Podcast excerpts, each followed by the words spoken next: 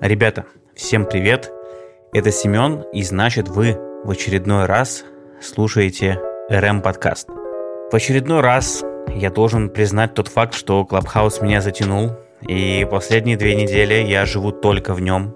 Я фактически перестал смотреть YouTube, вообще перестал.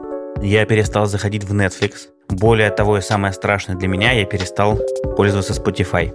Да, да, да. Все свободное время проходит у меня там, и, собственно, вся тусовочка, по крайней мере, сейчас моих друзей, как минимум, и знакомых тоже там, поэтому хочется, наверное, опять вернуться к теме Клабхауса, а точнее к тому, как в него постепенно заходят бренды. Давайте сегодня на эту тему поговорим.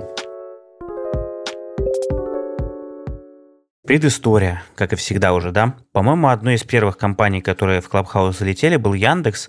И, собственно, вот этот выпуск я хотел бы как раз посвятить тому, а, насколько Яндекс, с моей точки зрения, круто зашел в Clubhouse. И, по сути, наверное, этот Clubhouse захватил. Сейчас уже есть компании, которые вслед за ним пытаются его догнать, в том числе там Сбербанк, в том числе и ВТБ возможно, еще и другие компании, как Мегафон, но основной спикер, так скажем, во всех комнатах сейчас это Яндекс. Про Яндекс мы говорим постоянно. Яндекс постоянно на слуху. Он чуть ли не каждые несколько дней создает тематические комнаты на абсолютно разные темы. И он делает очень крутую фишку. Он прокачивает своих топ-менеджеров. Как он это делает? Да, наверное, нужно рассказать. Да очень просто. Во-первых, ребята вливают огромное количество денег в промо так называемых комнат, в которых они рассказывают о технологиях, о бизнесе, mobility, о foodtech е, о доставке, в общем, обо всем, чем они занимаются и обо всех подразделениях этой корпорации, которые у них есть. В том числе и рекламные возможности там были, а, комнаты про рекламные возможности и про рекламное будущее вообще в целом, и комнаты про Яндекс.Дзен. И тут важно отметить, что Яндекс настолько круто в эту штуку вошел, что фактически он просто в инфополе перекрыл всех остальных. И знаете, для меня, как человека, который очень хотел попасть в структуру Mail.ru Group, а, меня многие спросят, почему, а я скажу, потому что у меня просто в голове есть вот такая мечта, я очень действительно хотел там работать. Были моменты, когда я даже туда отправлял, откликался на какие-то вакансии. Не знаю, просто сердце у меня лежало к мейлу, и у меня довольно много там знакомых, да и даже друзей работает, и мне казалось, что я смогу там, ну, стать своим действительно. Но все то, что я наблюдаю в последние, наверное, недели полторы-две, я понимаю, что вот в этой так скажем, негласной борьбе между Mail.ru Group и Яндексом, первые просто вчастую проиграли абсолютно по всем фронтам, и за этим просто наблюдать невероятно больно и грустно. Как я уже сказал ранее, у Яндекса очень круто построена система того, как эти комнаты создаются. Во-первых, это абсолютно разные подразделения, причем каждое подразделение прокачивает своих спикеров отдельно. Условно, если мы говорим про Яндекс.Дзен, то это, например, Никита Белоголовцев. Если мы говорим про Яндекс Go, то это там Даниил Шулейко. А если мы говорим про ну, все, что связано с э, Яндекс Лавкой, то это Илья Красильщик. Ну и, соответственно, если мы говорим глобально про весь Яндекс, то это Тигран Худовердян. Вот. Если же мы говорим про mail, я просто садился и думал, а вот кого я могу привести в пример? Ну вот кто сделал точно такие же комнаты, где был бы топ-менеджмент мейла, и про кого бы я потом сказал, вау, круто, чуваки просто прокачали. И я поймал себя на мысли, что я не могу вспомнить ни одной такой комнаты. Были попытки сделать комнаты, которые назывались Mail.ru-шная, и они были про Марусю, по-моему, про голосовые ассистенты. По-моему, это были комнаты про пиар и про что-то еще. Самое забавное, что эти комнаты набирали примерно от 100 до 200 слушателей, в то время как в параллели Яндекс могло слушать полторы, две с половиной, три тысячи вообще спокойно. Понятно, что в зависимости от подразделения эта цифра может сильно меняться и отличаться. Но, тем не менее, вот если после этого, когда меня спрашивали, а, какие бренды заходили в Clubhouse, у меня на уме всегда крутится Яндекс. И с этой точки зрения Яндекс, конечно, делает очень крутую штуку, потому что они фактически через призму освещения абсолютно всей повестки, всех современных технологий в России, которые сейчас есть,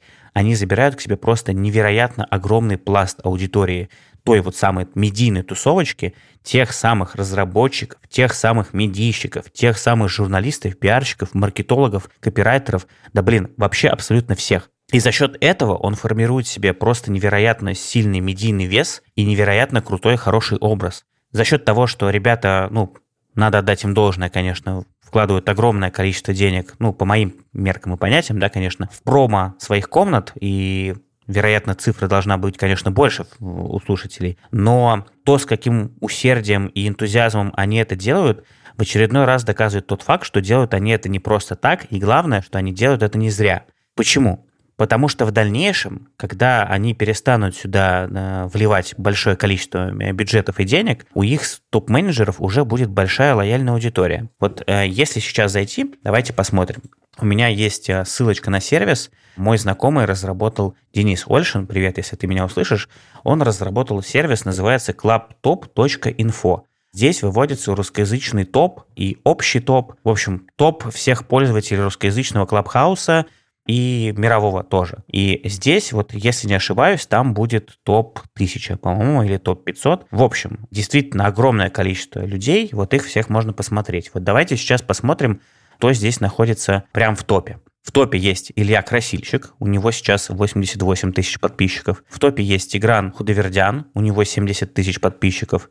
Потом идут сильно меньше, да, конечно, в плане аудитории пользователей, но, тем не менее, они все равно идут. Тоня Самсонова, Head of Яндекс.Кью, 27 тысяч подписчиков. Кто-то еще точно был, но я вот, к сожалению, уже найти не могу. Но вот вам пример того, что есть как минимум несколько топов, которые действительно уже ну, сюда залетели, зашли и вполне себе неплохо здесь обосновались и более того чувствуют себя здесь прекрасно. Вот еще есть Данил Шулейко, у него 15 тысяч подписчиков, ну просто чуть меньше он мелькает в комнатах сейчас, чем все остальные. Но есть еще вышеперечисленный мною уже, конечно, и Никита Белоголовцев, но у него, по-моему, совсем небольшое число подписчиков. Кто есть от мейла? Вот есть Никита Лихачев, у него 12 тысяч подписчиков. Влад Кузьменко, 12 тысяч подписчиков. Саша Кукалев, у него тоже в районе 10 тысяч подписчиков. И есть еще, конечно же, наверное, самый топовый спикер от Mail.ru Group, это сооснователь, собственно, Mail.ru Group и Гришин Роботикс, Дмитрий Гришин. Собственно, на этом все. К чему я это все говорю? А к тому, что э, вышеперечисленные люди, которые работают в мейле, они могут все повестки по всем вот этим направлениям перекрывать просто на раз-два. Они будут просто в нужный момент, условно, да, если это им нужно, они будут забирать на себя просто огромное количество людей, которые будут заходить, слушать их комнату. Это, собственно, так и происходит, потому что если посмотреть на те комнаты, которые проходили в пике, как я уже говорил, комната, когда идет mail одновременно с комнатой Яндекса, количество слушателей различается примерно раз в 7 в пользу последних. И за этим просто невероятно грустно наблюдать, потому что, по сути это передо мной картина того, как, так скажем, информационная война просто оказывается в чистую проиграна. Я не понимаю стратегию мейла.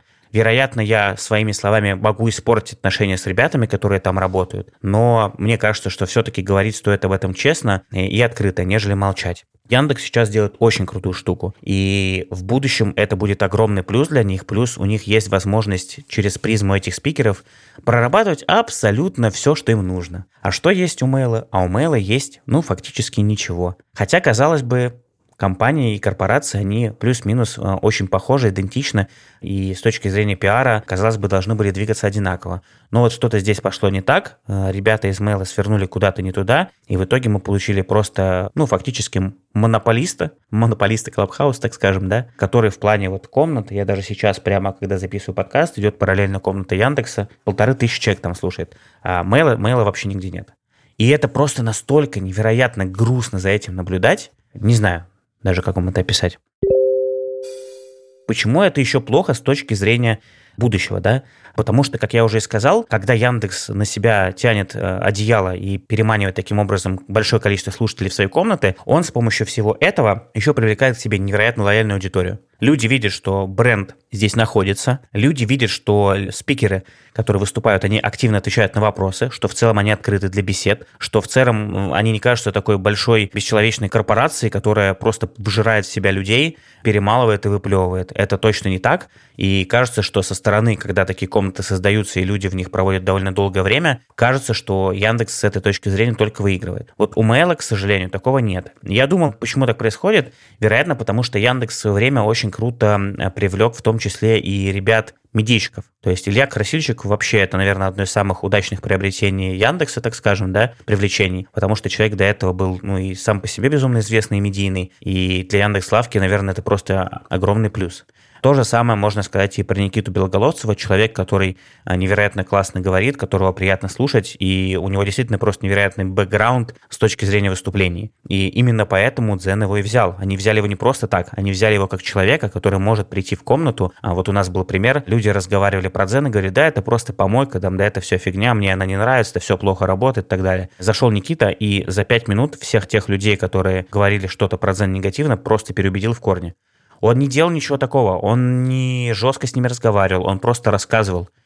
И люди слушали это, проникались и говорили, вау, да, мы действительно мы не правы. И параллельно с этим, конечно, я когда смотрю на mail и понимаю, что там таких людей нету, и, честно говоря, мне вообще непонятно, почему это не происходит. Кого бы они могли привлечь, да, вот на первый взгляд, э, о ком можно подумать. Вы сейчас, конечно, подумаете, что я занимаюсь саморекламой, потому что я хотел там работать. Возможно, отчасти это и так. Но мне кажется, что намного более взвешенным и правильным решением было бы точно так же привлекать более медийно известных уже людей, которые крутятся в тусовочке, привлекать их как раз в развитие каких-то подразделений. Потому что у того же Mail а есть и mobility, а, есть и foodtech, у них есть и это, и СП со Сбербанком, у них есть подразделение с Алиэкспрессом. Господи, у них направлений просто огромное количество, про которой можно было бы невероятно круто и интересно рассказывать. Вместо этого в комнату у них собирается там по 100 человек, и они такие, походу, а, да ладно, анонсы делать не будем, а, ну, соберется сколько соберется, пока что мы не видим смысла заходить сюда. Ребят, пока вы не видите смысла заходить сюда, сюда заходят другие, э, Яндекс и Сбер, и когда вы решите сюда зайти со своими бюджетами, э, будет уже поздно.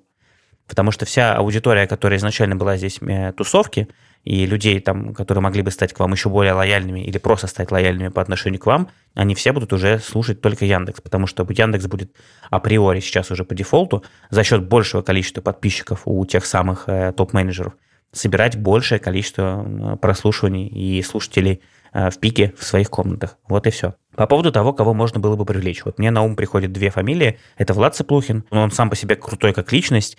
И у него просто невероятный бэкграунд в плане пиара. Его знает действительно рынок. А, на его мнение равняются и за ним внимательно следят. И на ум приходит Костя Панфилов, бывший главред vc.ru. Я, честно говоря, не знаю, чем он сейчас занимается. По-моему, где-то в комитете работает. Но мне кажется, что как минимум два вот эти человека, они могли бы в корне перевернуть все то, что сейчас происходит в мейле. Пока что со стороны кажется, что Яндекс это российский такой Apple, который просто бежит впереди России всей, а Mail в этой игре больше напоминает Nokia, а, такая, знаете, как увядающая корпорация, которая вроде как еще держится и вроде какие-то деньги зарабатывает, но при этом люди уже не ценят ее как продукт и не хотят особо там работать. Вот у меня создается такое ощущение. И мне, если честно, как человеку, который топит за то, чтобы Mail все это менял, у меня было просто куча идей, как это все можно было изменить, что можно было бы доработать, какие комнаты можно было бы делать, каких спикеров можно было бы привлекать, как это все прокачать.